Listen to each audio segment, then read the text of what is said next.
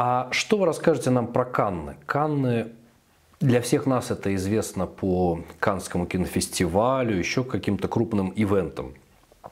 А можно ли там купить недвижимость? Насколько она привлекательна, насколько она перспективна, насколько она интересна? Канны небольшой город, э, насколько я помню, там 30-40 тысяч своего населения. Э, можно купить, да, квартиру можно купить. Первая линия очень дорогая в Канах. То есть все, что в пешей доступности от э, дворца фестиваля, конечно, это очень дорогая недвижимость. Там даже есть... Ну, новостройками их нельзя назвать в данном случае, уже все продано. Дома, которые были сданы недавно. То есть, конечно, для нас тоже будет вторичный рынок. Но первые три линии от пляжа.